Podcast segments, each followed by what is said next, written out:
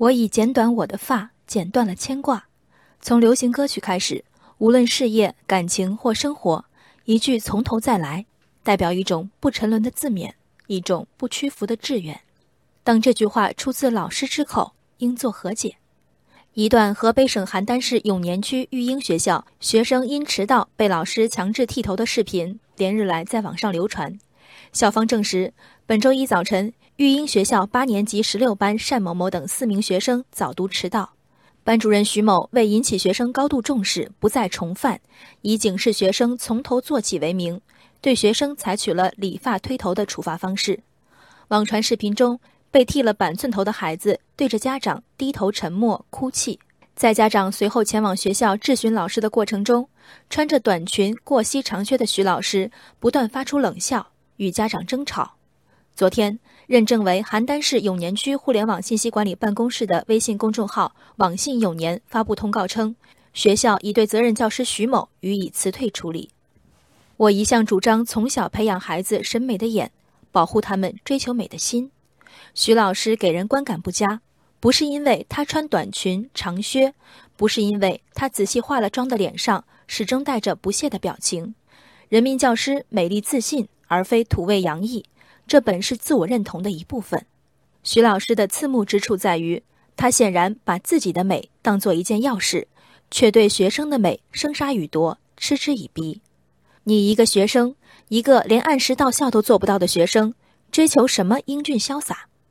徐老师大概没有读过《简爱》，你以为因为我贫穷、低微、不美、矮小，我就没有灵魂、没有心吗？同样，习惯好坏，甚至成绩高下。从来和一个人的自尊没有必然联系。我相信光头对迟到的威慑一定成立。想方设法从校服里露出一截衣领、袖管，以显示自己与众不同。瞒着宿管阿姨偷偷藏掖定型啫喱的年纪，哪个孩子愿意为一时的拖拉被剃去一脑袋的头发？问题是，这种恐惧是教育的应有之态吗？此地是育人机构还是暴力机器？徐老师们不看过程，只问结果，也许能收获整齐划一的早自习教室，更肯定的是能深埋下仇视的种子。对徐老师来说，辞退的处罚似重实轻。如果依着他的威吓式处理法，剃掉他的一头长发，对他才有最大的杀伤力。这么说，并非鼓励以眼还眼的逻辑，而是无论是否为人师，做出粗暴决断前。人人当有基本的同理心。一只小狗突然被剃光了毛，照完镜子都可能会抑郁，遑论几个早已懂得美、追求美的孩子。作为老师，这是蹩脚傲慢的过当处罚；作为成年人，一个高速运转的推子，寄托愤怒的宣泄，席卷少年的尊严，这是赤裸裸的伤害。为师不易，如果怀抱只求立竿见影的功利心。